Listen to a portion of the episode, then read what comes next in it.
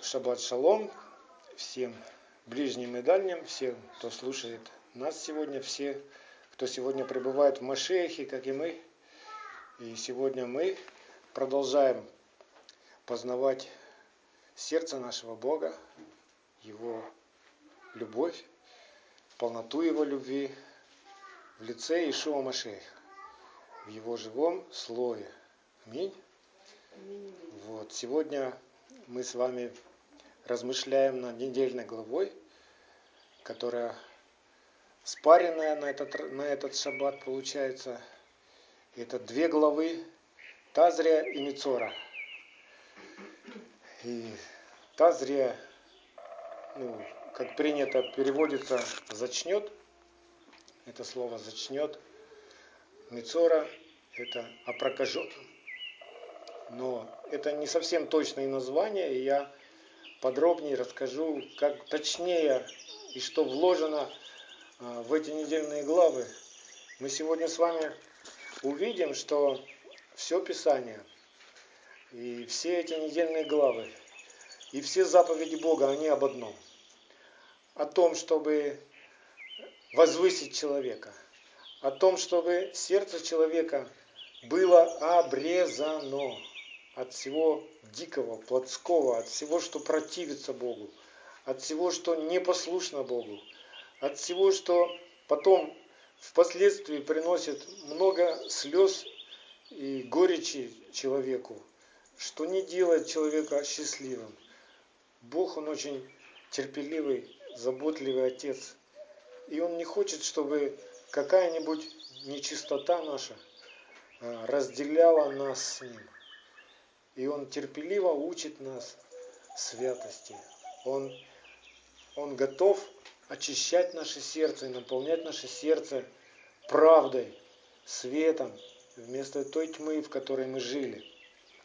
И сегодня мы с вами будем размышлять и увидим, что вот эти две недельные главы, они очень тесно по смыслу э, соединяются и раскрывают нам суть, суть завета, Суть завета Бога с человеком. В чем эта суть? Мы сегодня с вами увидим из этих двух недельных глав. Итак, давайте откроем Левит 12 главу, с 1 по 4 стих я прочитаю. «И сказал Господь Моисею, говоря, скажи сынам Израилевым, если женщина зачнет и родит младенца мужеского пола, то она нечиста будет семь дней, как в одни страдания ее очищением, она будет нечиста. восьмой же день обрежется у него крайняя плоть его, и тридцать три дня должна она сидеть, очищаясь от кровей своих, ни к чему священному не должна прикасаться, и к святилищу не должна приходить, пока не исполнятся дни очищения ее. Не совсем понятно, что Бог хочет открыть во всем этом – Почему женщина, в чем виновата женщина? Что она такого сделала, что теперь она нечиста и ей надо очищаться? И что значит нечиста? Она что, потеряла праведность? Что это такое?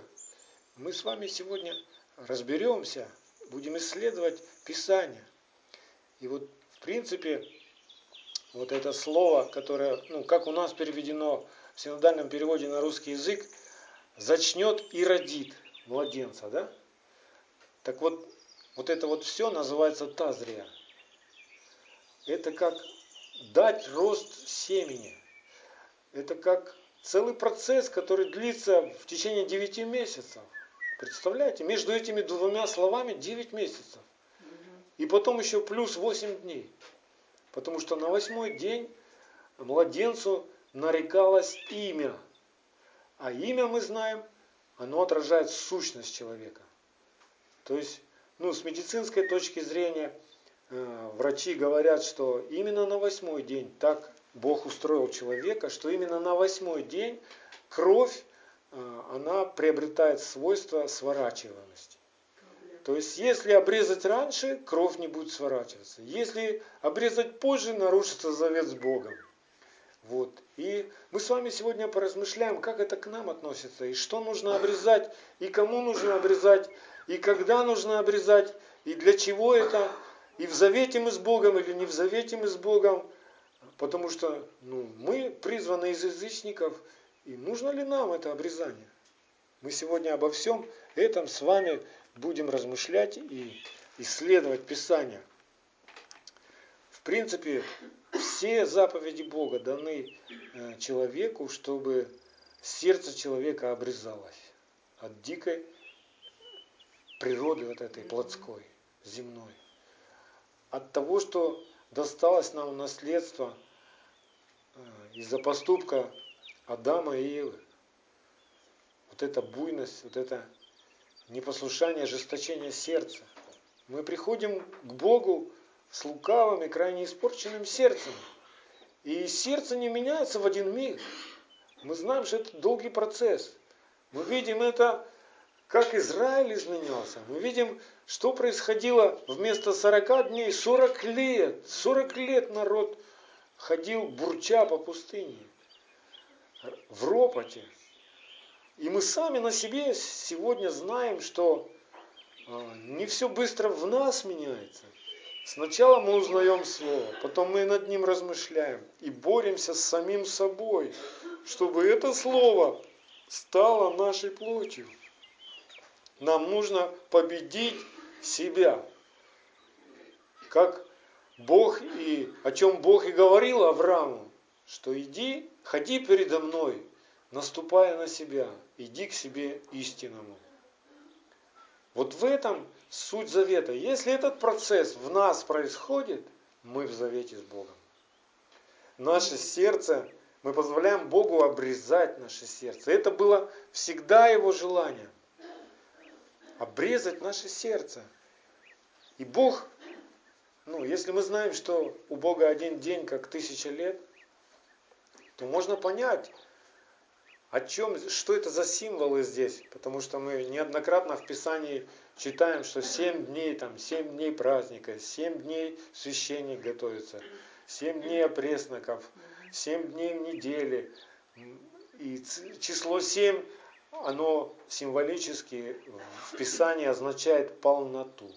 Везде в Писании, где вы встречаете число семь, это знак от Бога, который говорит о полноте. И мы духовные с вами, мы размышляем духовно обо всем. А число 8, оно говорит о новом, вечном, о том, что грядет. Если 8 положить на 90 градусов, то получится знак бесконечности математический, да? Вот. И на восьмой день что происходит? Кто из вас помнит? Ну, на восьмой день э, нарекается имя человеку, да? На восьмой день. И на восьмой день, а, после праздника Суккот, что происходит? Мы заканчиваем читать Тору и снова начинаем ее. То есть праздник Симхат Тора. Вот это вот и есть восемь. Его можно было бы назвать восемь. И так этот день и называется Шмини Ацарет. Восьмой. Когда весь Израиль успокаивается пред Богом в полном уповании. И вот как бы весь этот процесс можно увидеть таким образом, что шесть дней Бог что-то творит, чтобы привести в седьмой день, и чтобы потом перетворить в восьмой день. Вот Тора в оригинале, э, она, она написана без знаков препинания. То есть просто буквы, буквы и буквы, буквы. Кто из вас видел, как написано Тора, то там нет номеров глав, там нет пробелов, там нет запятых, точек, двоеточий, тире, ничего этого нет. Одни буквы идут, одни буквы. И вот а, самая первая глава Торы э, Берешит, она мож, можно прочитать эти слова а, когда Бог творил небо и землю, да, сотворил Бог небо и землю, то вот это вот и сотворил, оно и читается как Берешит, можно прочитать. А можно еще прочитать, а, то есть буквы идут же сплошную, а можно еще прочитать эти буквы так, сотворил, чтобы перетворить. И мы знаем, что будет, что будет после э, тысячелетнего царства здесь на земле, когда Ишуа Машех, как царь, будет в Израиле, в Иерусалиме, мы его народ, князья его народа, мы будем царствовать вместе с ним тысячу лет на земле. Что потом произойдет? После этого будет суд, да, последний суд. И Господь, Бог наш, сотворит новое небо и новую землю. То есть все будет новое. Так вот, Бог хочет нас приготовить к этому восьмому дню. Бог хочет э, настолько вот обрезать все, вот то не, нечистое с нашего сердца, чтобы мы в восьмой день а, не были разлучены с Ним. Потому что из книги Откровений Иоанна Богослова мы знаем, что после тысячелетнего царства Ишуа Машеха на земле а, дьявол, Сатан будет выпущен из темницы Иисус, чтобы обольстить многих. И много людей будет обольщено. Представляете, тысячу лет люди не будут знать ни болезни, ни смерти, ни слез. Э, ничего этого не будет. Будут видеть, как восстанавливается на земле правда. И одна правда будет. Любовь будет царствовать, да? Все народы будут приходить на поклонение в Иерусалим. И вдруг после всего вот этого придут искушения опять. И число искушенных людей, как видел Иоанн в своем видении откровения, что число их будет как морской песок. Поэтому в дни праздника э, Суккот Израиль молится Ашана Раба. Спаси нас, пожалуйста. Они молятся как раз вот о восьмом дне, чтобы в восьмой день этот – День, когда будет сотворено новое небо и земля. День после тысячелетия э, Ишуа Машеха на земле. Оказаться верными и не быть соблазненными дьяволом. Мы сами себя не знаем. Все, что Бог хочет в нас возделать и ну, заложить в нас, воспитать вот эту сущность, что мы сотворены, э, чтобы не, мы не могли жить сами по себе, но чтобы мы настолько прилепились к Богу, слились с Ним в одно, что ничто нас не могло разлучить. Понимаете? И сами по себе мы себя не знаем. Мы не знаем, как мы будем поступать завтра. Мы не знаем, если придут трудности какие-то, испытания, как мы себя будем вести. Если только мы не будем держаться за Господа, ну, я могу сто процентов сказать, мы совершим глупость. Отними от любого из нас Духа Святого, и мы начнем делать нечестие. И вот Бог хочет возгреть в нас такую ревность, такую э, страсть к Богу, чтобы все, о чем мы заботились бы каждый день на земле, это как прилепиться к Богу. Это как быть с Ним одно. Не о суете вот этой земной, что заботились, а заботились прежде всего о Его Царстве в нас и о Его правде. Ишуа так и учил. Прежде всего ищите Царство Божие и правды Его. И это на каждый день.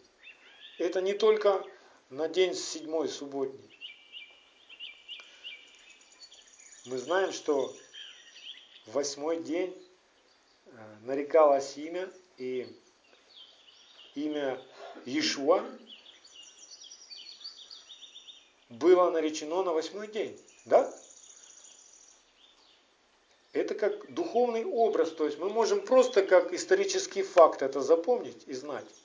Что ну вот на восьмой день младенец родился, его принесли, посвятили Богу и нарекли ему имя при всех, при всем народе, при, в, в храме там нарекли имя Иешуа. Все, исторический факт. А можем посмотреть на все это как на процесс нашего спасения. Иешуа означает спасение. И спасение, полное спасение, на восьмой день получается, да? Звучит на восьмой день. То есть все семь дней Бог готовит нас к спасению. Все семь тысячелетий Бог готовит человека к спасению на восьмой день, чтобы в восьмой день, когда будет новое небо и земля, человек неразлучно и верно оставался с Богом непорочным и чистым. Понимаете? Это не просто так все. на восьмой день приносили, ставили знак завета с Богом, обрезание плоти, да? И провозглашалось, нарекалось имя младенца. То есть мы с вами переживем полное спасение. Мы навеки будем с Богом нашим, когда мы в восьмой день будем непорочны и чисты. Вам понятно это? Что даже если ты доживешь до того дня и тысячу лет еще проживешь вместе с Ишуом Машехом а, на земле, в его царстве, но к восьмому дню соблазнишься, можно ли назвать тебя спасенным? Нет, у тебя был шанс. Но спасение будет определено на восьмой день. Вот какими знаками Бог с нами разговаривает. Вот почему Иешуа о восьмом дне, вот в этом видении Иоанну, говорил, Откровение, 3 глава, 12 стих. Откровение, 3 глава, 12 стих. Это Ишуа, Слово Божье, говорит о восьмом дне. Что с нами произойдет в восьмой день? Смотрите. Побеждающего сделаю столпом в храме Бога моего. А что побеждать надо? Себя надо побеждать, плоть побеждать. Наша плоть самый главный враг. Вот этого фараона, эго свое победить. Так вот, побеждающего сделаю столпом в храме Бога моего. Заметьте, Бога моего. У Ишуа Машеха есть Бог. И он уже не выйдет вон. И напишу на нем имя Бога моего и имя града Бога моего, Нового Иерусалима, нисходящего с неба от Бога моего, и имя мое новое. Вот оно, печать. Вот оно, что сердце твое обрезано. Вот оно, знак завета твоего с Богом. Ты верен, ты в завете с Богом. Сегодня в завете с Богом только тот человек, который позволяет Богу обрезывать его сердце, который позволяет Богу а, очищать сердце, который позволяет Богу а, каждый день готовиться к этому восьмому дню. И Бог ведет нас через все праздники свои, через заповеди свои, через каждое слово свое Он ведет нас, чтобы наше сердце было чистым. Бог не давал заповеди своей человеку, чтобы человека унизить. Бог давал человеку свои заповеди, чтобы возвысить человека, чтобы сотворить а, его по образу своему. И кто этот образ? Кто является образом Бога невидимого? Машиах! Машиах! То есть Бог что-то делает в нашем сердце, чтобы наше сердце и Его Слово были одно. Чтобы каждый из нас, любой из нас, в любое время, на всяком месте, ничего своего не делал и ничего своего не говорил. То есть не своевольничал нигде, ни в чем, никогда. И это не просто ведь так. Вы встречали внутри себя противление? Бог говорит одно, а тебе хочется по-другому. А ты привык, и тебе нравится что-то другое. И вот это нравится, вот это привык, вот это вот хочу, его надо победить. И победить его можно только силой Божьей, которая приходит на Слово Божье. Запомните, сила Божья, Дух Божий приходит только на Слово Божье. Он не приходит на слезы, он не приходит на сопли, он не приходит на крик до хрипоты. Он приходит только на свое слово. И Бог производит в нашем сердце вот эту ревность, эту жажду, этот голод по слову. И он через пророков так и говорил, что я в последнее время произведу голод на земле. Голод не по хлебу пшеничному, голод по Слову Божьему. То есть люди будут искать правду, Без правды люди будут в смятении. И мы видим, вот оно уже происходит сегодня на наших глазах, все это смятение народа. Все эти политические разборки, все эти потрясения в экономике, это все смятение народов. Сегодня все ищут, где же справедливость, где правда. А где правда, скажите мне, где правда? Вся правда у Бога. Он и есть правда. Аминь. Правда твоя, правда вечная. И закон твой истина. Аминь. Так вот, то, что мы видим в этих двух недельных главах, на самом деле раскрывает а, суть завета. Суть завета с Машехом. И мы сегодня разберемся с вами с таким моментом, который не все верующие сегодня понимают. Что это за обрезание должно происходить? Какого обрезания Бог ищет? Что это за знак должен быть на мне? Знак завета. Давайте постепенно с этим совсем разберемся. Откроем Второзаконие 10.16. Второзаконие 10.16. Итак, обрежьте крайнюю плоть сердца вашего, и не будьте впредь жестоковыми. Крайнюю плоть сердца вашего? Подожди, Господь. Ты ж говорил Аврааму обрезать крайнюю плоть ну, на теле. Что это будет знаком? Что же прежде должно быть обрезано? Сердце или кусочек кожи?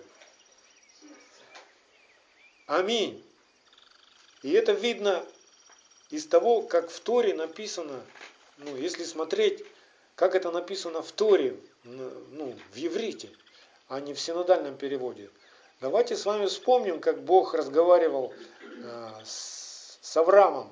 Бытие, 17 глава, с 10 по 14 стих. И мы поймем сейчас, о чем здесь Бог с Авраамом говорил. «Сей есть завет мой, который вы должны соблюдать между мною и между вами, и между потомками твоими после тебя, да будет у вас обрезан весь мужеский пол. Обрезывайте крайнюю плоть вашу. И вот эта плоть вашу, вы видите, здесь стоит слово орла. И это слово означает буйная, дикая, плотская природа. Нет. Я уже читаю из бытия. Бытие 17, с 10 по 14 стих. Обрезывайте крайнюю плоть вашу. И многие понимают, ну буквально, где крайняя плоть, понятно, да? И просто обрезал, и что это? Все, уже ты в завете. Сегодня очень много людей имеют это физическое обрезание, но живут не как Бог сказал. И хвалятся тем, что у них есть это обрезание. Реально хвалятся, считают себя, что избраны, считают, что ну, с Богом все в порядке у нас, все. И других людей не признают, превозносятся над другими людьми. Ну, для Бог на все это смотрит иначе. И мы сейчас поймем, что прежде всего должно быть обрезано сердце. И тогда уже обрезание э, физическое, обрезание плоти, кусочка кожи, оно просто будет как символом, как знаком, что у тебя обрезано сердце. Понимаете? То есть вот какое соответствие должно быть. И сие будет знамением завета между мной и вами. Восьми дней от рождения да будет обрезан у вас в роды ваши всякий младенец мужеского пола, рожденный в доме и купленный за серебро у какого-нибудь иноплеменника, который нет твоего семени. Непременно да будет обрезан рожденный в доме твоем и купленный за серебро твое. И будет завет мой на теле вашем заветом вечным. Необрезанный же мужеского пола, который не обрежет крайней плоти своей, истребится душа-то из народа своего, ибо он нарушил завет мой. Почему Бог э, снова заключает завет, вот в котором мы сейчас с вами, мы верующие Нового Завета, да? Почему Старый Завет э, нужно было ну, как, перезаключить? Потому что Израиль нарушил этот завет. Как нарушил? Они ж на восьмой день младенцев приносили в храм и обрезали. Как же они нарушили? Сердце. Сердце человека не было обрезано. И в этом нарушение завета. Понимаете? Вот в чем.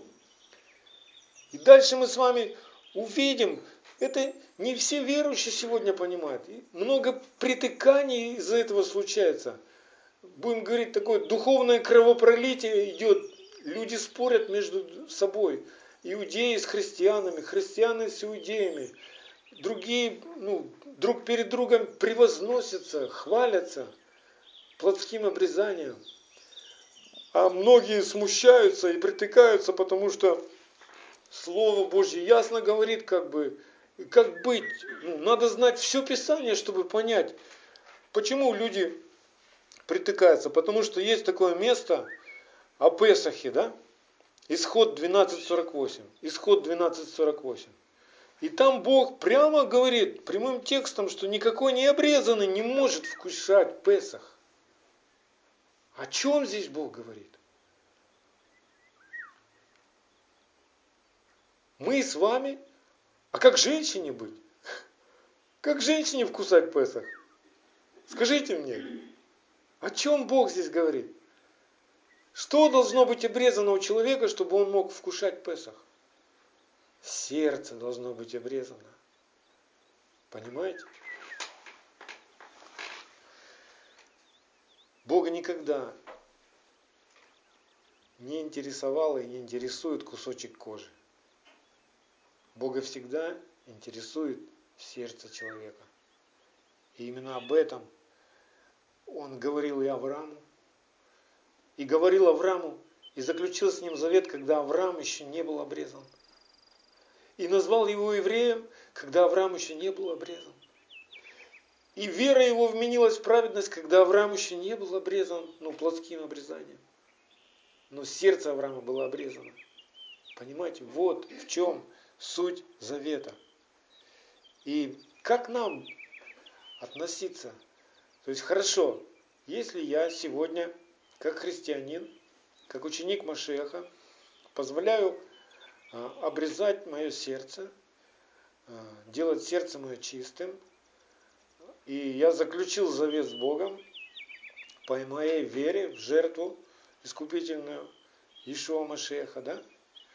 то нужно ли мне физическое обрезание, как христианину? Если я из язычников, то мне это обрезание – оно ничего не значит и оно не нужно. Об этом Павел и учил, учил церковь. Вот смотрите, 1 Коринфянам, 1 Коринфянам, 7 глава, 18-19 стих. Очень ясно и понятно написано. Призван ли кто обрезанным, не скрывайся. Призван ли кто не обрезанным, не обрезывайся. И имеется здесь в виду вот как раз плотское обрезание, физическое обрезание. Не обрезывайся. Обрезание – ничто. И не обрезание – ничто, но все в соблюдении заповедей Божьих. Бог смотрит э, не на твое плотское происхождение. Бог смотрит не на то, э, было ли у тебя на восьмой день от твоего рождения посвящение, да? Что ты принес, приноси, э, был принесен в храм, и твой отец перед Богом обещал, а, то есть делая вот это обрезание крайней плоти на теле, отец обещает Богу, что этот ребенок, его сын, будет воспитываться, и отец сделает все, чтобы он был воспитан по заповедям Божьим по завету с Богом. Вот что означало это.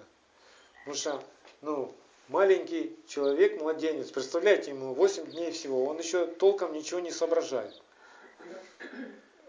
Что, как, как у него сердце ж у него не обрезано? Зачем этот знак делается, да?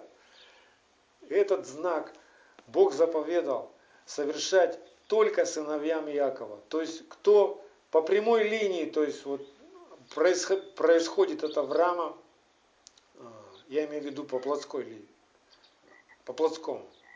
То есть, ну, как бы евреи от рождения говорят. Вот только к ним относится этот знак обрезания. И поэтому Павел здесь говорит, хорошо, если ты из евреев, и ты был обрезан на восьмой день, то не скрывайся, не стесняйся, что ты обрезан. Ты теперь в завете с Богом, если вот позволяешь обрезать сердце свое. Бог тебя в завете восстанавливает. Потому что не все те сегодня иудеи, которые на восьмой день были в младенчестве обрезаны, живут, как Бог сказал. Не все. И это печально. И Бог говорил, что будет такое время, когда сердце Израиля ожесточится. И сейчас Израиль в большинстве, он в ожесточении находится.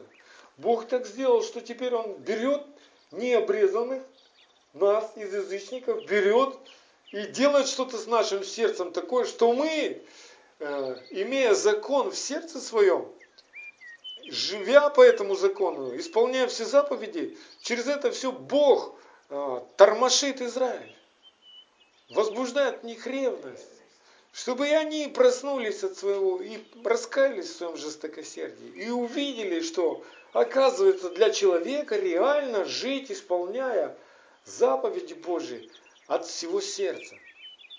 Не просто внешне, устами, но быть влюбленными в заповедь. Понимаете? Вот что Бог ценит. Бог ценит, когда мы все это делаем с любовью с верой. А все, что мы делаем не по вере, он называет грехом. Без сердца. Все, что без сердца, Бог не воспринимает это. Бог не воспринимает, когда человек приходит в храм, красиво молится, красиво поет, а сердце его далеко от Бога, а сердце его любит свое, а сердце его любит ну, свое я, сердце его прилеплено э, к чему-то нечистому.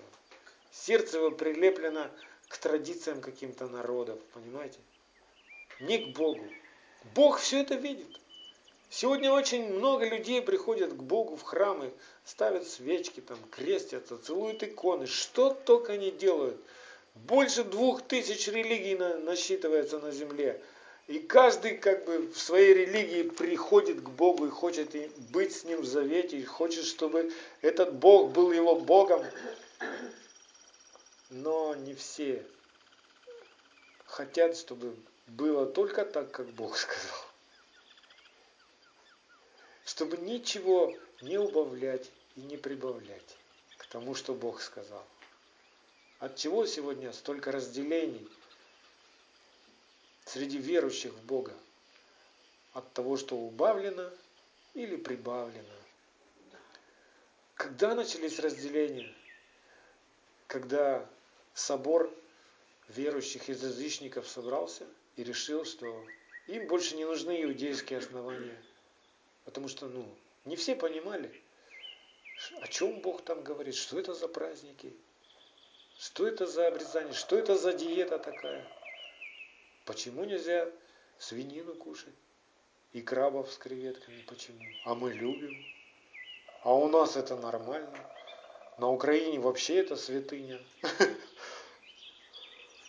И из-за всего этого, из-за своей э, плотского желания, да, решили просто взять и перечеркнуть Старый Завет, обозвали его старым, ненужным,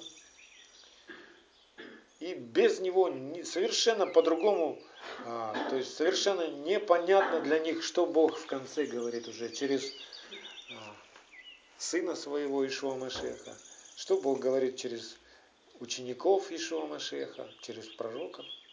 Вообще не понимают люди. Поэтому пусть Бог раскрывает нам. Смотрите дальше, что Павел еще пишет. Римлянам 2, 28, 29.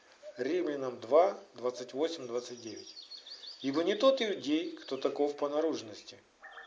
То есть у кого вот такой нос огромный, и у кого на теле есть обрезание. Да? Не тот иудей. Для Бога не тот иудей, кто такой по наружности.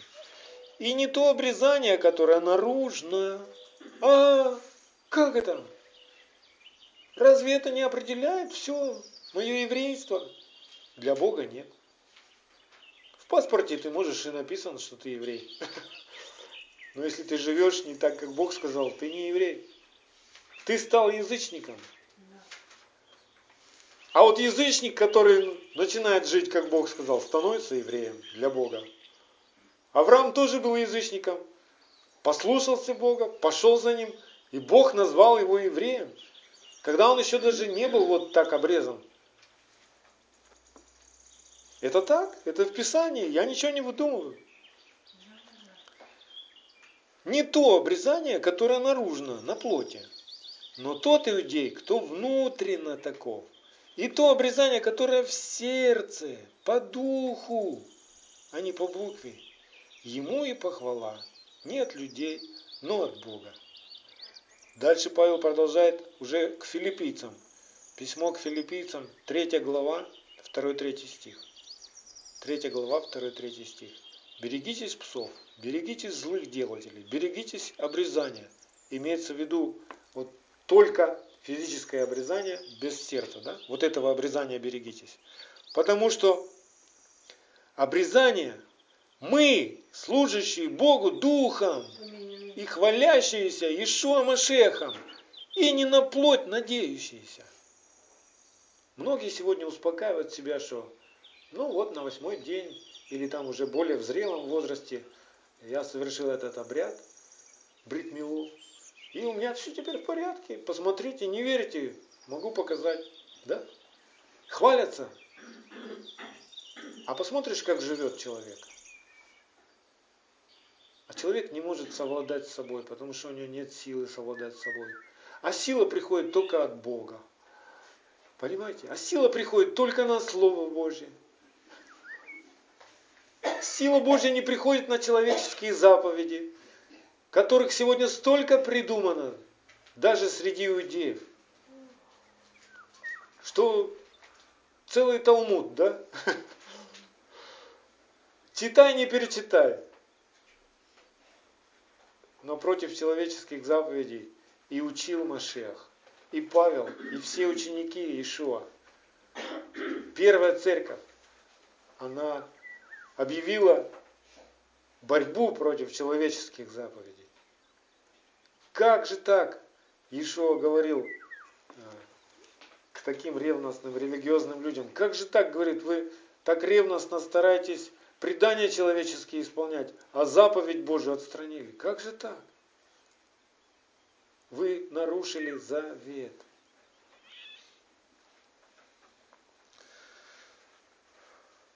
Наше обрезание, когда мы исполняем Слово Божье. Вот это и говорит о нашем обрезании.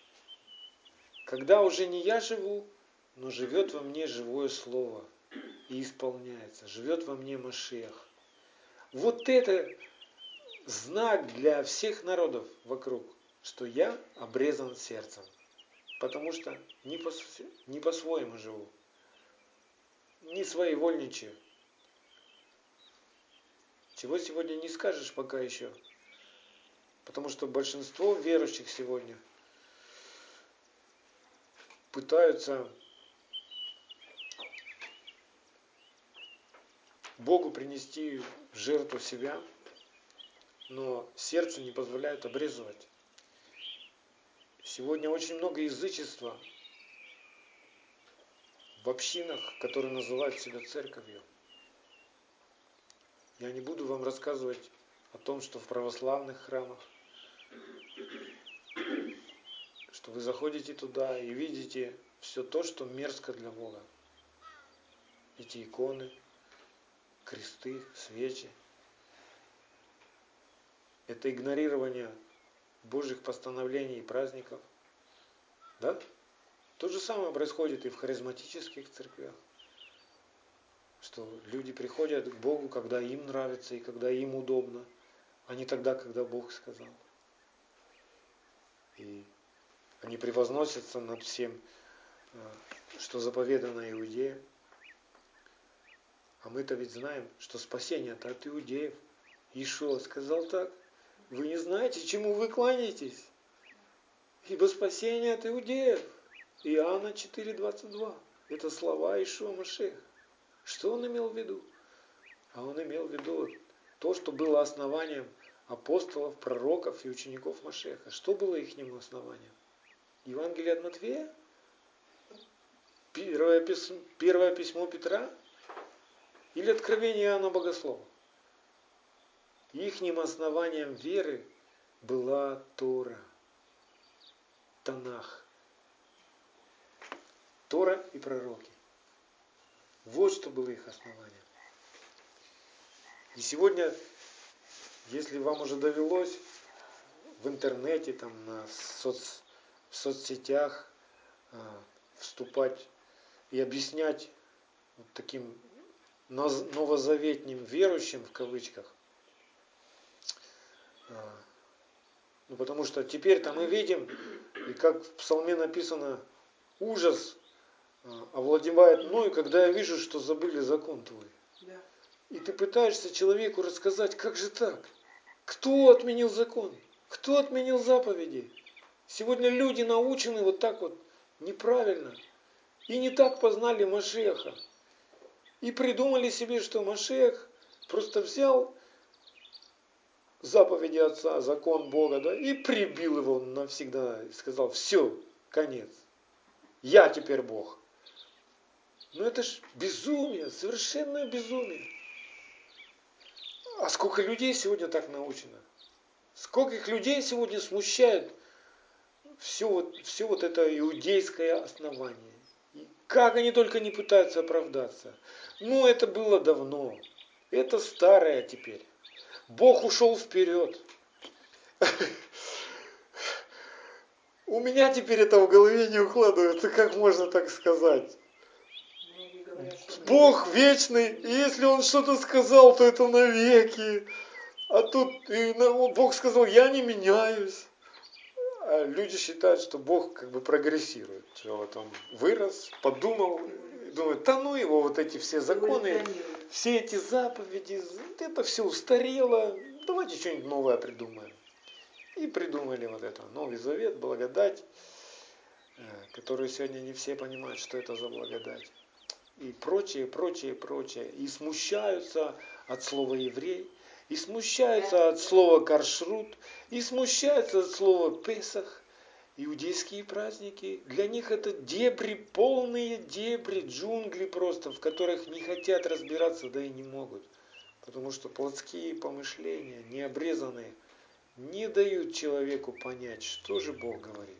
Понимаете? Вот в чем причина-то.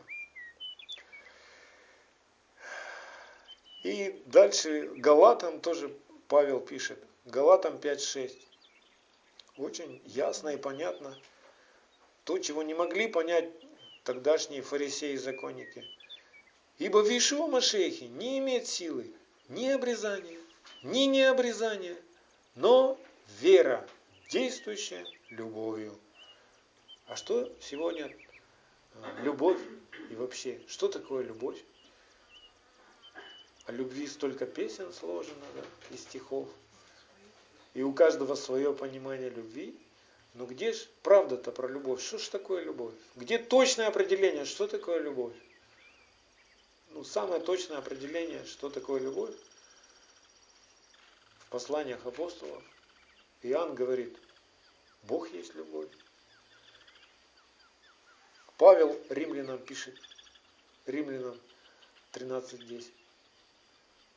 Любовь есть исполнение закона. И его поддерживает Иоанн в первом послании. Он тоже говорит, если человек исполняет заповеди Божьи, в том человеке любовь Божья совершилась.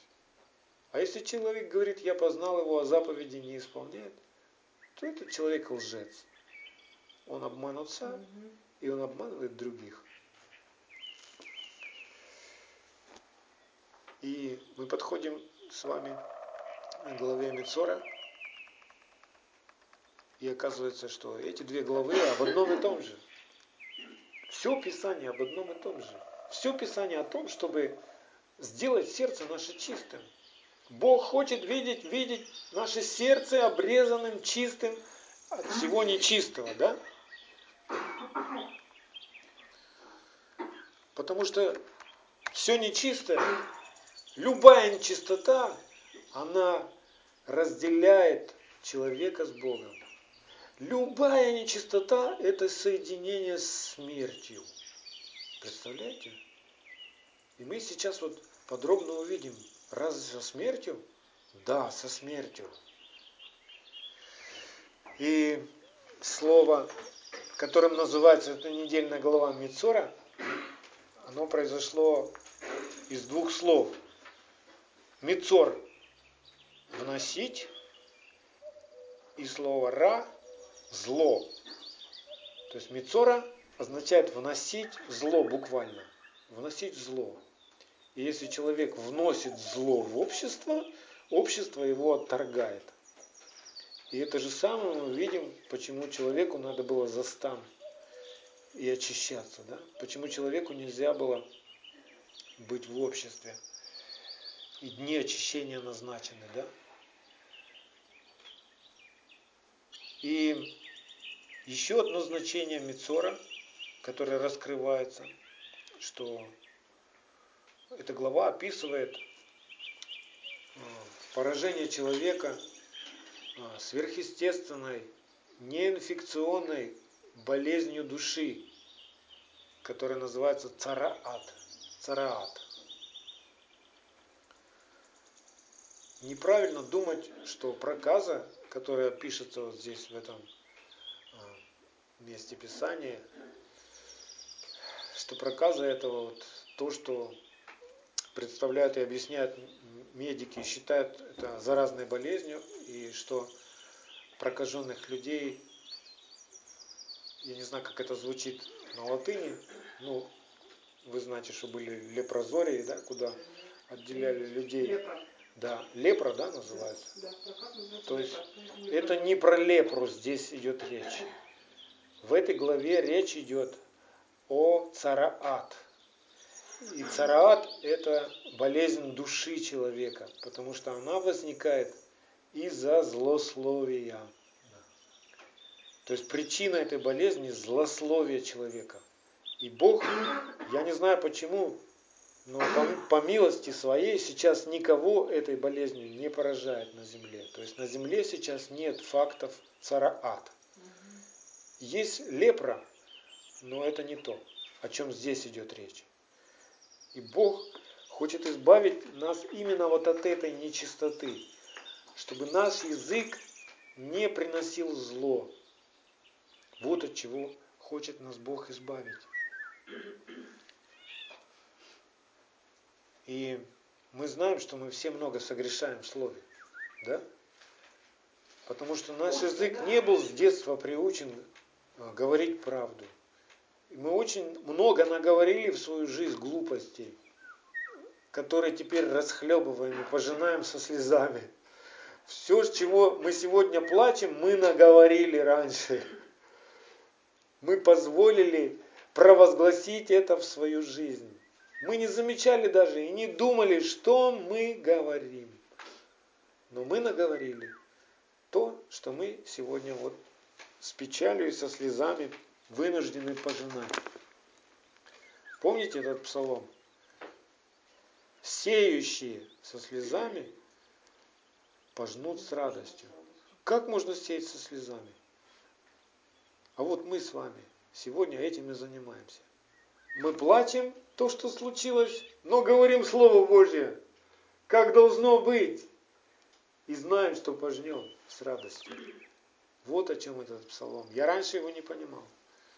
Думаю, как идет себе мужик, допустим, сеет пшеницу и плачет. Ну что ты плачешь? Урожай же будет. А он плачет от того, что до этого ему пришлось очень много поработать на этом поле, чтобы выдернуть весь бурьян, вынести все камни, все коряги, все тернии, выполоть этот пырей, который лез, да. Вы когда-нибудь пытались обработать землю, где был пырей? Это непростой труд. Это каждый корешочек надо землю всю скопать, перетрусить, руками выбрать. И несколько раз еще. Потому что за один раз не удается. Это очень тяжелый труд. И вот таким трудом сегодня мы с вами занимаемся. Потому что все наши проблемы начинаются с нашего языка. Болезни, страхи, разные нарушения во взаимоотношениях. Все с языка. Это маленький член в нашем теле, но он очень много делает. Он как руль корабля. Павел пишет, да? Корабль большой по сравнению с рулем. Но куда руль повернет, туда корабль и поплывет. Представляете? Что ты скажешь, то и будет. От плода уст своих человек насытится. Как нам надо научиться правильно говорить? Да? Как нам надо научиться управлять этим рулем? Управлять своим языком. У нас чаще получается, мы сначала скажем, а потом думаем, что ж мы сказали. А Бог хочет научить нас наоборот. Когда у человека чистое сердце, то из чистого сердца и реки чистые текут. Не может из одного источника течь горькая и ну, непригодная вода для питья и пригодная. Не может так. Вот почему Бог так ревностно нас трясет, стучится к нам в сердце, обличает нас Духом Своим через свои заповеди. Без заповедей человеку никогда сердце не обрезать. Многие люди сегодня пытаются измениться и занимаются таким аутотренингом. Просто говорят себе хорошие слова какие-то там, э, визуализируют что-то там себе, да, там, рисуют картины, там, вырабатывают себе веру. Столько философии много, а все ж ведь так просто. Позволь Богу очистить сердце твое. И тогда, где бы ты ни находился, в каких бы условиях ты ни пребывал, из твоего чрева будет течь только чистая река. Грязная ничего не вытечет, потому что внутри чисто. Понимаете? Вот как нам надо возреновать. Чтобы там внутри нас было чисто. Чтобы мы ничего не прятали там. Мы же привыкли прятать. Привыкли как бы вот к такой формуле. Ну, ладно, забудем. Ага, забудем. Как проехали, да. Ага, проехали. Проходит какое-то время, оно потом как вылазит, и не знаешь, куда его заховать. И оно ж тебя еще и позорит. Понимаете? А сколько картинок всяких всплывает. Что с ними делать? Они так захватывают человека, эмоции все, что человек как сам не свой становится. Вот о чем Бог ревнует. Он хочет сделать нас то есть наш дом, в котором он хочет жить, он хочет навести там полный порядок внутри. Не снаружи фасад перекрасить и евроокна ставить, а внутри, чтобы было уют, чтобы очаг был, да? Вот что он хочет сделать. И вот в этой главе, в 14, да, где речь идет а, о прокаженном, Мицора, да, цараат вот этот, болезнь цараат мы видим, что как не просто происходит восстановление человека. Вот если человек а, случается такое, да, и он поражен царат, и, то есть эта болезнь, как она, она постепенно начинает э, развиваться, и сначала а, поражаются стены дома. То есть представляете себе, вот ваша квартира, дом, и вдруг на стенах пятна какие-то появляются, какие-то вот плесень, не плесень, не поймешь что. И ничто не помогает. Ты ее вытираешь, она снова, да? Это Бог так уже тревожить начинает. Ты что-то ляпнул языком, а у тебя пятна на стенах. Представляете? Дальше, если ты не, не покаялся еще, да? Что дальше происходит? Дальше начинают все кожаные изделия в доме.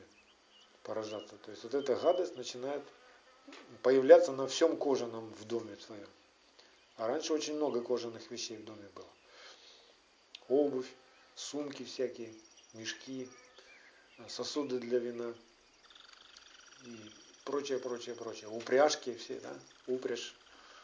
Все из кожи делалось. И вот это вот все начинает ну, покрываться этой гадостью. Дальше одежда начинает. То есть ты берешь, достаешь из шифонера одежду, а она вся в плесени, в какой-то вот в гадости, в такой.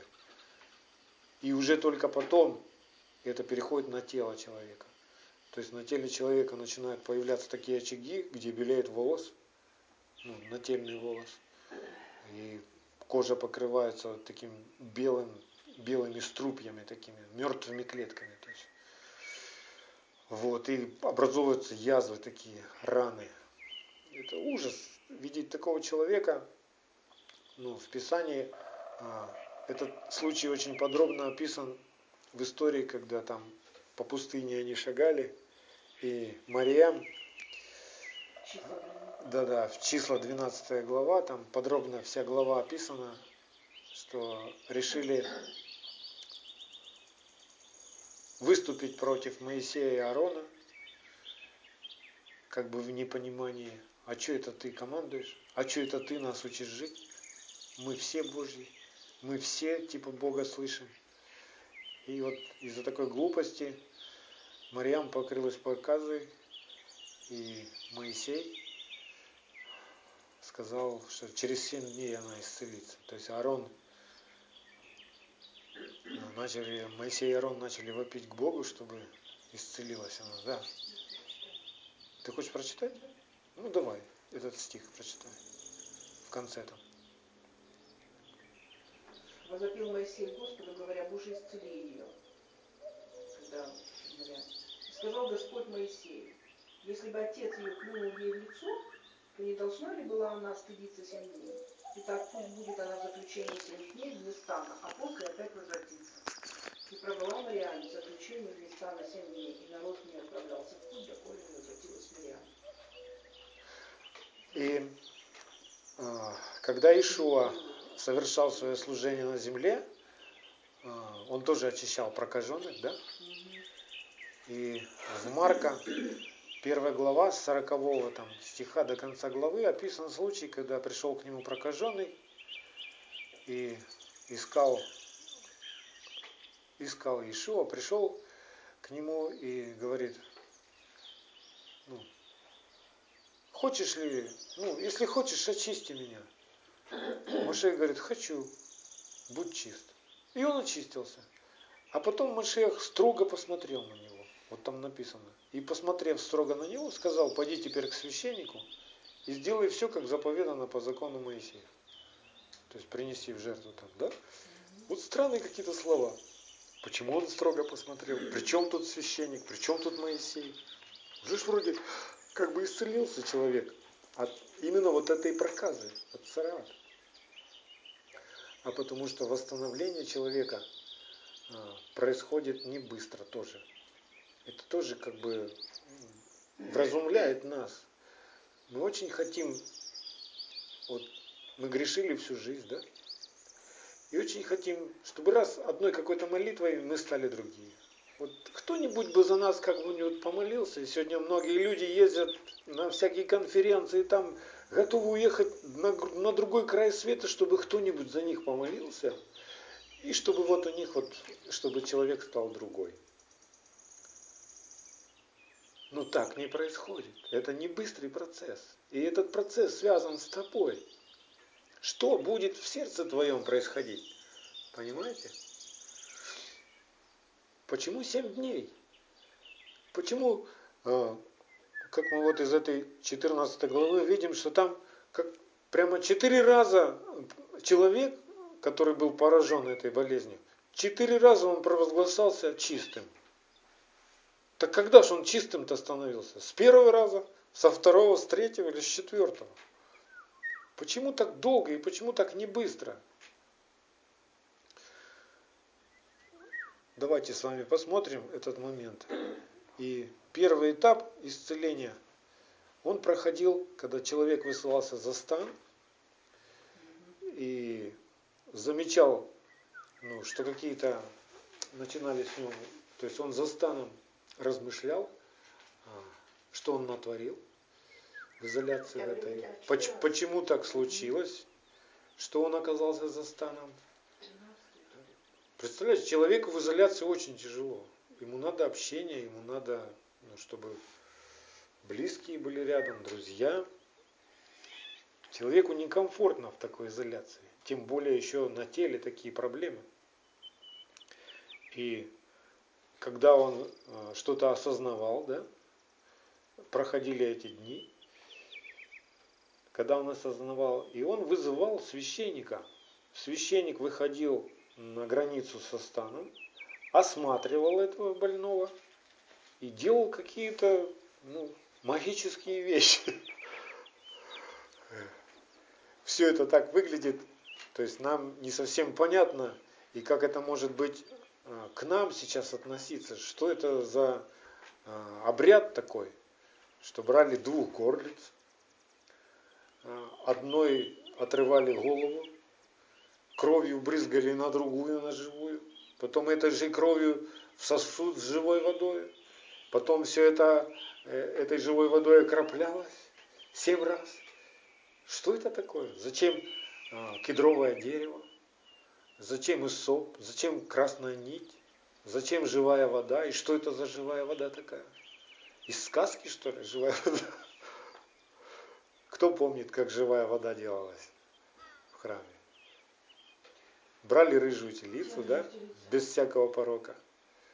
И отводили ее за стан, сжигали, брали пепел, смешивали с водой, и эта вода была очистительной водой, окропив этой водой человека грешного, человек очищался. То есть вот это все символы на самом деле. Бог не учит нас магии какой-то.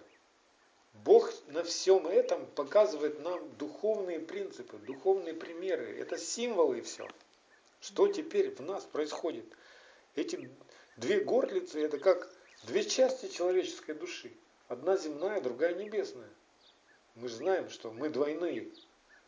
Одна часть нас тянется к Богу, другая часть нас противится Богу.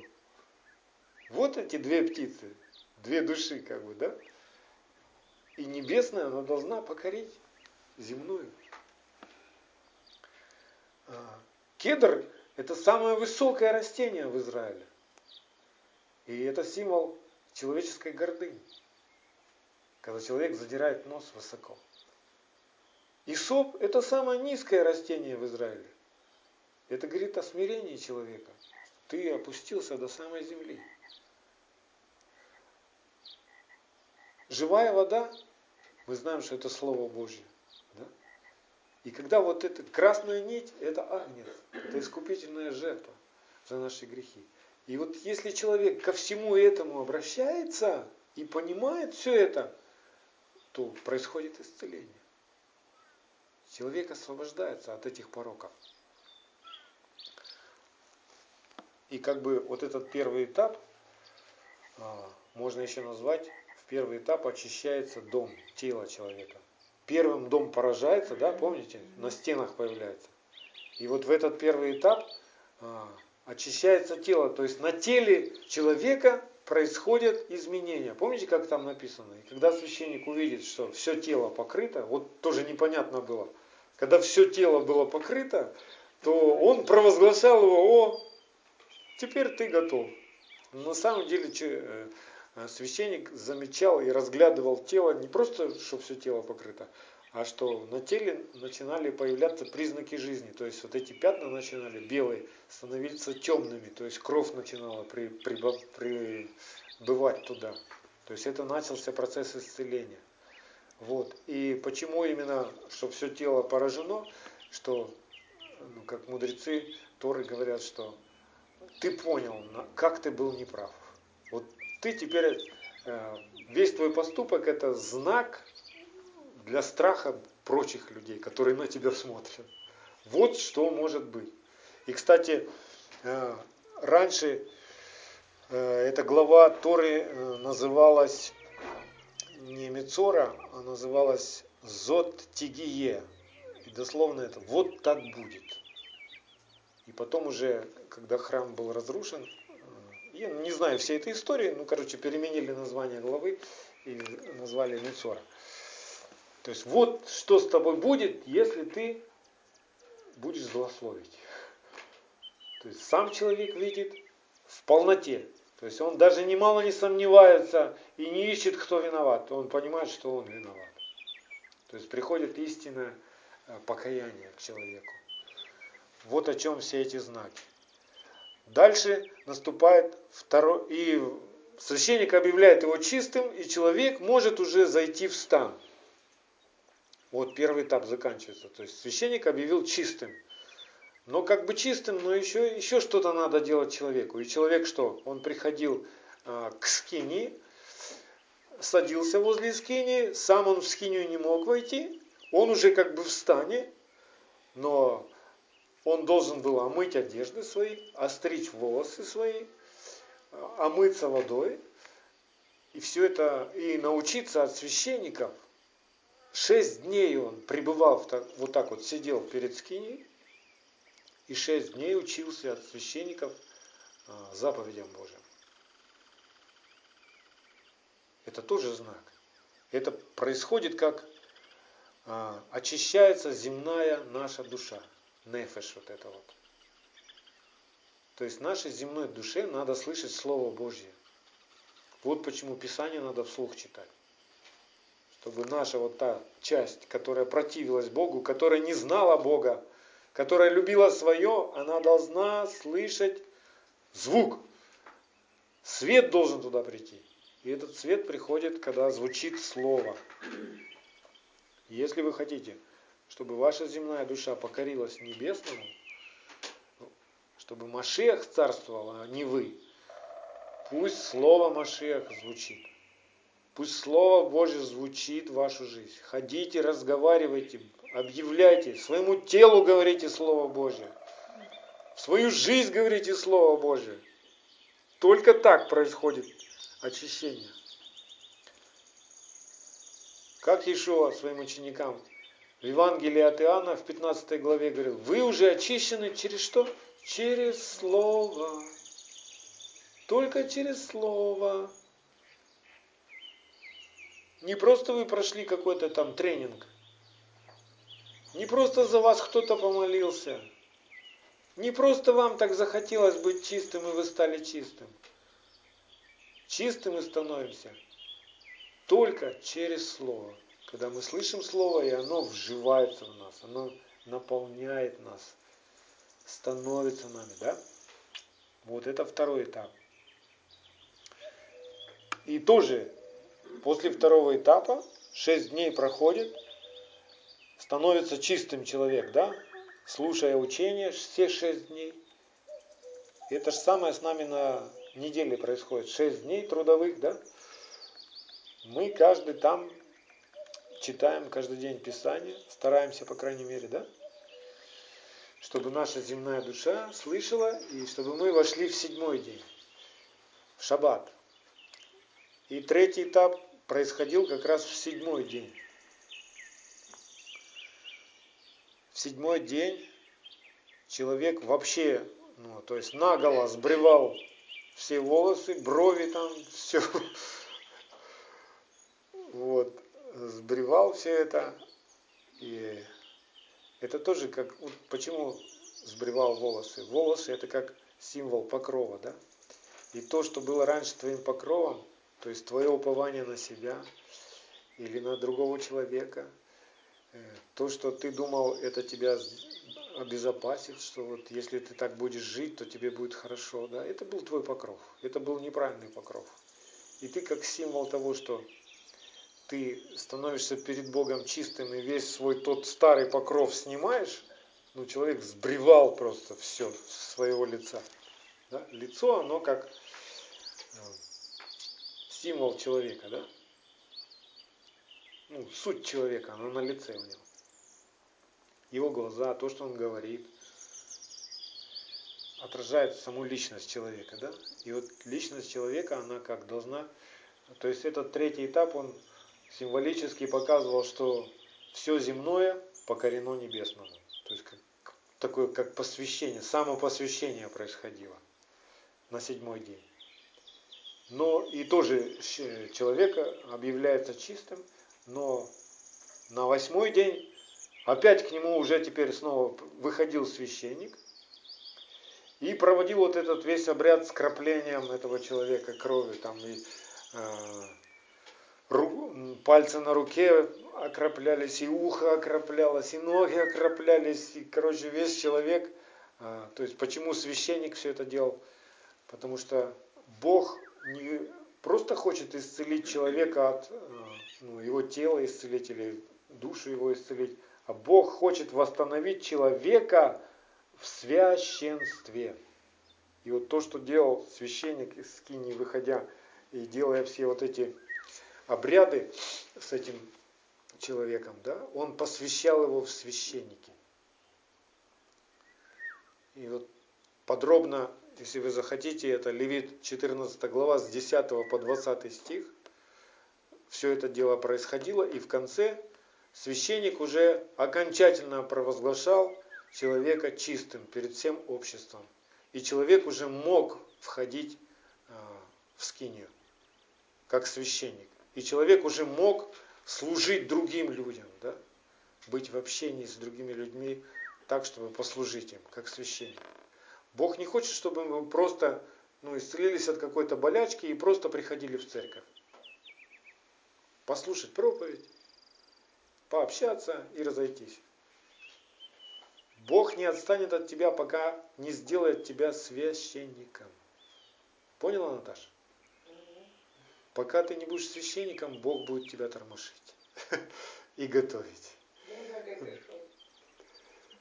Любой из нас в глазах Бога священник. То есть в совершенно том образе, в который Он хочет нас привести. Это священник, из уст которого звучит ведение и закон Бога, который может прийти в любой народ и просветить тьму этого народа. Понятно? Вот какой замысел у Бога. И дальше мы в 15 главу переходим Левит, и там уже речь идет о странных вещах, которые могут показаться вам не совсем понятными, что это за нечистота, и в чем виновата женщина,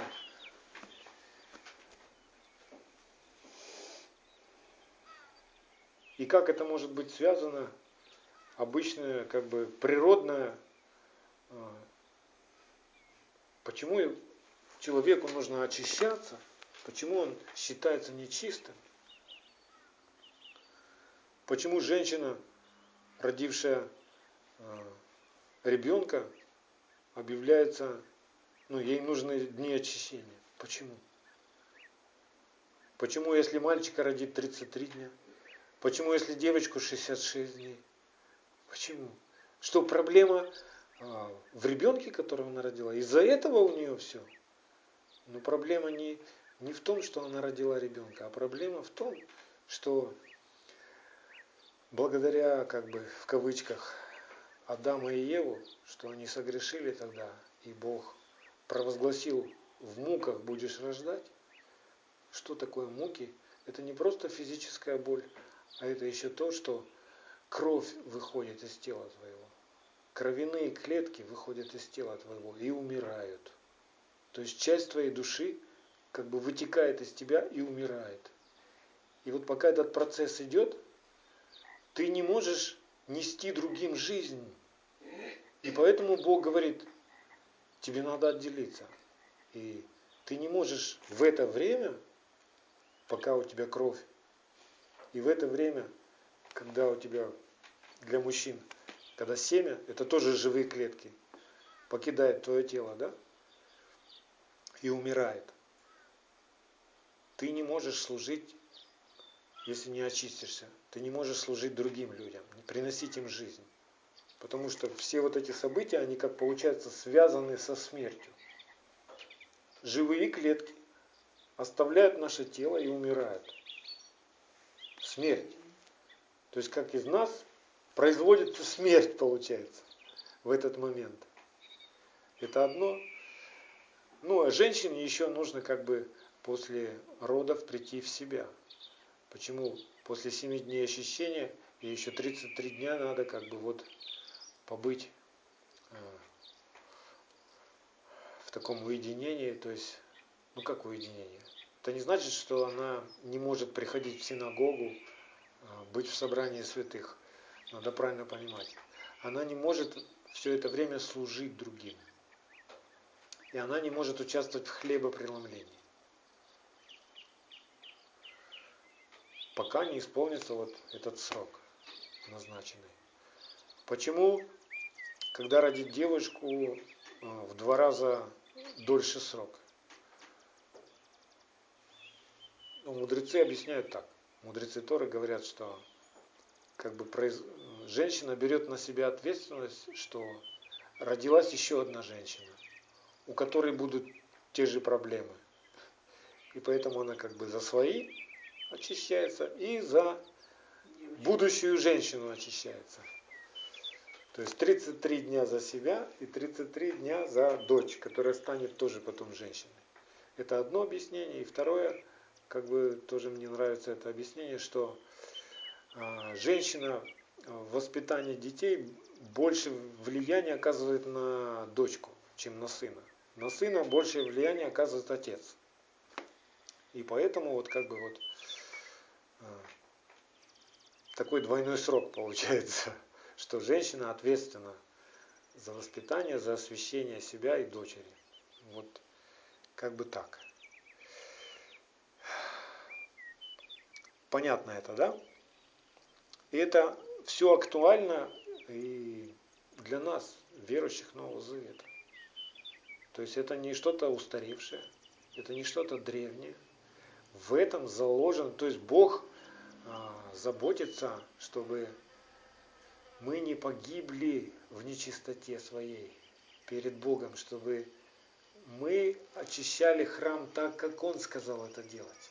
Мы не теряем свою праведность. То есть, если женщина верующая рождает, она не становится неправедной, то есть потеряла праведность. Она делает правду, как в Откровении написано. Праведный пусть делает правду. Откровение 22, 11 стих. Праведный пусть делает правду. Святой пусть освящается. Дальше еще. Это нормальный процесс. И если ты, э, у тебя трепет перед Словом Божьим, перед этой заповедью, и ты хранишь себя, то ты делаешь правду. А если ты, не зная этого, не хранишь себя и не освящаешься, а освящаться ты можешь только Словом Божьим. Это не просто ты сидишь где-то там вот закрылся, спрятался. Просто тебе все это время надо, чтобы Слово Божье восстановило тебя. Тебе надо, чтобы Слово Божье звучало, чтобы а, жизнь в тебе восстановилась. Ну, это очень большая тема на самом деле. Я не знаю, пусть Бог расширит ваше сердце, чтобы вы могли все это вместить. Ну, думаю, что-то вы запомните сегодня. Если какие-то вопросы у вас будут, вы потом в конце спросите, что осталось для вас еще непонятным, да? Почему Бог вот так вот заботится щепетильно о этой чистоте? Потому что только чистое сердце освященный Богом человек может служить другим людям, чтобы Царство Божие распространялось. Если мое сердце будет нечистым, как я буду служить другим, другим людям? Что будет из меня? Какие реки из меня будут течь? Реки с нечистотой. А нечистота – это смерть. Это искажение Слова Божьего. Понимаете? Это всякая неправда, это тьма. Вот почему Бог так скрупулезно готовит священников своих. Мы все призваны быть священниками. Но если мы призваны, то мы все должны быть приготовлены. И наше приготовление идет 7 дней в неделю. Мы готовимся с вами. Семь тысячелетий Бог в общей картине готовит свой народ, чтобы непорочным оказался на восьмой день. Представляете? Вот. А, теперь такой вопрос, наверное, у вас возник насчет того, как практически, то есть, вот, допустим, семья верующих, да, и обычная женская случилась у жены, что муж оскверняется от всего этого или нет. Или там родился ребенок, э, что теперь мужу нельзя прикасаться к жене и садиться э, и спать с ней на одной постели. Ну, как бы из Писания может такое, такие мысли прийти. Давайте посмотрим на Машеха.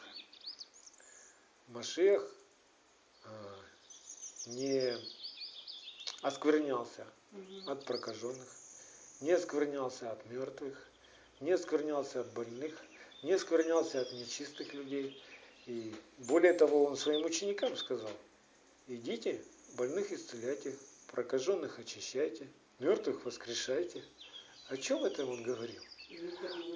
А, да, а он говорил это о том, чтобы в нашем сердце было чисто. И тогда нам становится понятно слова Павла, которые он писал Титу. Для чистого все чисто. То есть я не боюсь, что какая-то нечистота может меня осквернить. Ну, это, э, заметьте, это не касается закона о еде. То есть а, мое сердце перестанет быть чистым, если я возьму. Бог сказал, что это нечисто, а я его съем. Вот в этот момент мое сердце станет нечистым. И тогда уже не работает. Для чистого все чисто. Понимаете? Бог свой закон не изменяет. Если я трепетно отношусь к его закону, тогда я чист. Понимаете? И тогда я могу прикоснуться к прокаженному человеку, к мертвому человеку. Понимаете? Но э, в случае с мертвым человеком а, прикасаться можно только в том случае, если ты слышишь от Бога, и Бог хочет его воскресить. Вот только в этом случае ты будешь чистым. Если после твоего прикосновения он оживет.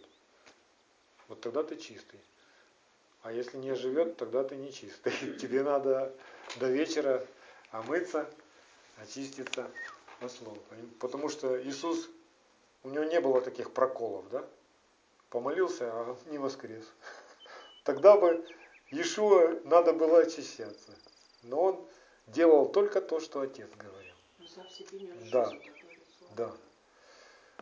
Понимаете, если мое сердце чисто, из меня исходит жизнь, то что меня может оскорнить? Ничто меня не может оскорнить. Я приношу жизнь больным, я приношу жизнь прокаженным. И я как муж не оскверняюсь от жены, когда вот такие дни наступают. Понимаете? Вот такие как бы небольшие тонкости, да? Ну, будут у вас какие-то вопросы? Все понятно или что-то осталось непонятным? Не стесняйтесь, спрашивайте. Или вы что-то поняли, еще хотите добавить? Ну, для женщин вообще, в принципе, вот почему здесь а, тех, которые родили. Потому что ну, женщины, вот многие теперешнего времени знают, что у женщин после родов бывают еще э, такие, такие моменты, как родовая горячка. И бывают моменты депрессии после родовой. Душевные, правда, душевные, душевные, эмоциональные. Поэтому да? говорится о том, чтобы вот эти, и вот эти вот дни очищения, они как раз и связаны с тем, что, во-первых, восстанавливается кровь в теле женщины. И душа. И душа восстанавливается. Потому что э, После 9 ну, месяцев производства, может, Понимаете, врачи сами, они не могут объяснить, почему у женщины после рода вместо радости наступает депрессия. Это правда. Очень много женщин даже кончают жизнь самоубийством после родов, казалось, притом в благополучных семьях. Мы не говорим сейчас о тех там каких а в благополучных семьях. Эмоциональные, никто не да, может объяснить. Но дело в том, что э, мы, мы знаем, что душа человека в крови, да, и вы представляете себе, что из вот это в теле женщины появляется новая Еще душа, одна душа. новая душа, да. и она выходит, и выходит вместе с, с, ну, с умиранием других клеток. То есть это реально разрыв души происходит. Раз, происходит отделение вот этой души, одной души от другой. И да. вот это вот оно может вызвать депрессию. Поэтому вот эти дни, это дни особ, особого такого восстановления, когда действительно женщина нуждается в том, чтобы муж был Прийти рядом, в себя. чтобы он ее покрывал. Да. И я тоже когда-то заметила такую вещь, да вот Саша вчера, по-моему, сказал. Э, Казалось бы, мы же знаем, да, что Машех нигде не, не нарушал закон. Но помните, когда к нему прикоснулась женщина прокаженная, да? Ой, не прокаженная, а Страдающая страдающая кровотечением. Да. И по закону ее вообще надо было наказать очень крепко. А ему, потому что мы же читаем Ему надо было закону, а ему надо было да. уходить на очищение. Да. Но он никуда не ушел. Да. От него жизнь пришла. Потому, потому что если действительно вот эта чистота есть и жизнь в нас есть, то она перекроет вот эту вот нечистоту. И смотрите, вот правильно, Саш, потому что казалось бы, да, какая разница, тут вот еда, кашрут, я же тоже чистый, могу съесть и все будет нормально. Ага. Но это касается еды, а это касается человека и души человека. Потерпи.